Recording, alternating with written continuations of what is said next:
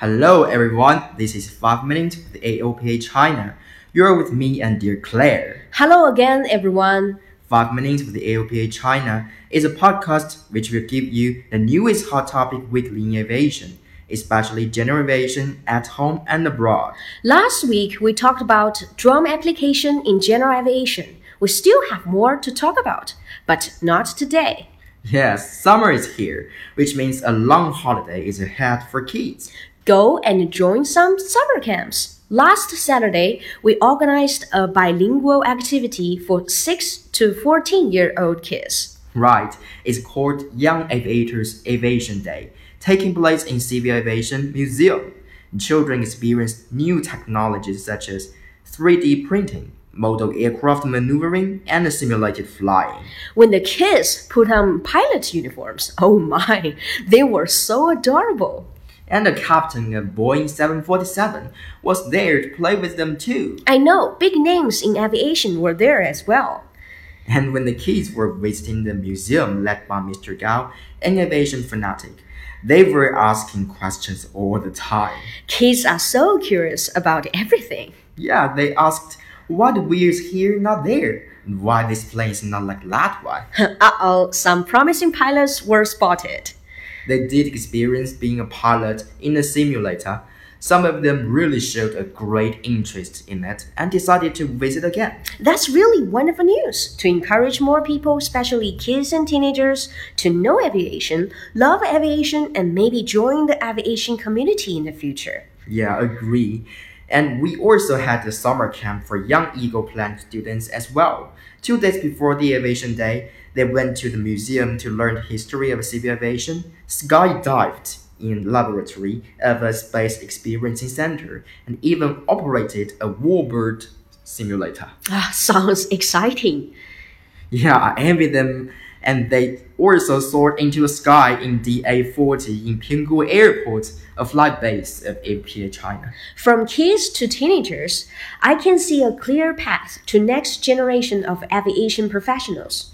You know, it has been recognized by the international aviation community that there will be an anticipated shortage of skilled aviation professionals in the near future. Indeed, in order to address this important issue, ICAO launched the Next Generation of Aviation Professionals initiative to ensure that enough qualified and competent aviation professionals are available to operate, manage, and maintain the future international air transport system. China also has a strategy of rising up as an aviation power, and of course, fresh blood is the key. Yes, I can feel their young pulse and energy. Summer is a season full of energy. At the same time, it also reminds us that half a year has already gone. Time really flies. Let's see, mm, the first half year is actually super fruitful.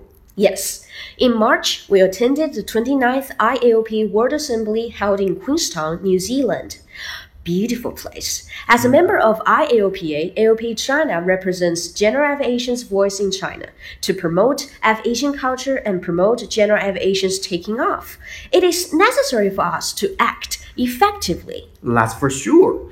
We'll keep exploring and innovating. In April, we organized the 10th Earth Rounders reunion in Zhengzhou Air Show. Over 100 pilots from more than 20 countries who have completed a round world flight gathered there to enjoy the event. In May, we started our AOPA Happy Weekend project. In June, we hosted the UAS Pilot Training Conference in the second Drone World Congress in Shenzhen. There are 30,000 UAS pilots now. In the past few months, our colleagues have traveled around China to conduct a research on GA airports. Now there are 168 are licensed, increasing a lot from 74 at the same time last year.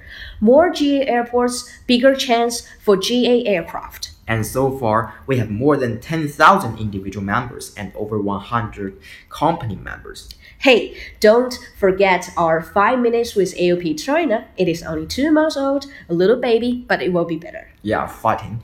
And the list is long. Ah, I am so proud. And the summertime will be gone, but our passion won't fade. See, the fourth seminar of ATPL pilot training this year and the sixth AOPA China's International Flight Training Exhibition is around the corner. Right, it is from the 19th and to 10 to 20th of September. If you want to know more about the seminar and AOPA China, do not hesitate to send us messages and comments. This brings us to the end of today's 5 Minutes with AOPA China. Don't forget to follow us on WeChat, Facebook, and Twitter. Tell more people about us. And this is Claire. I'm Nick. See you next Friday. See you.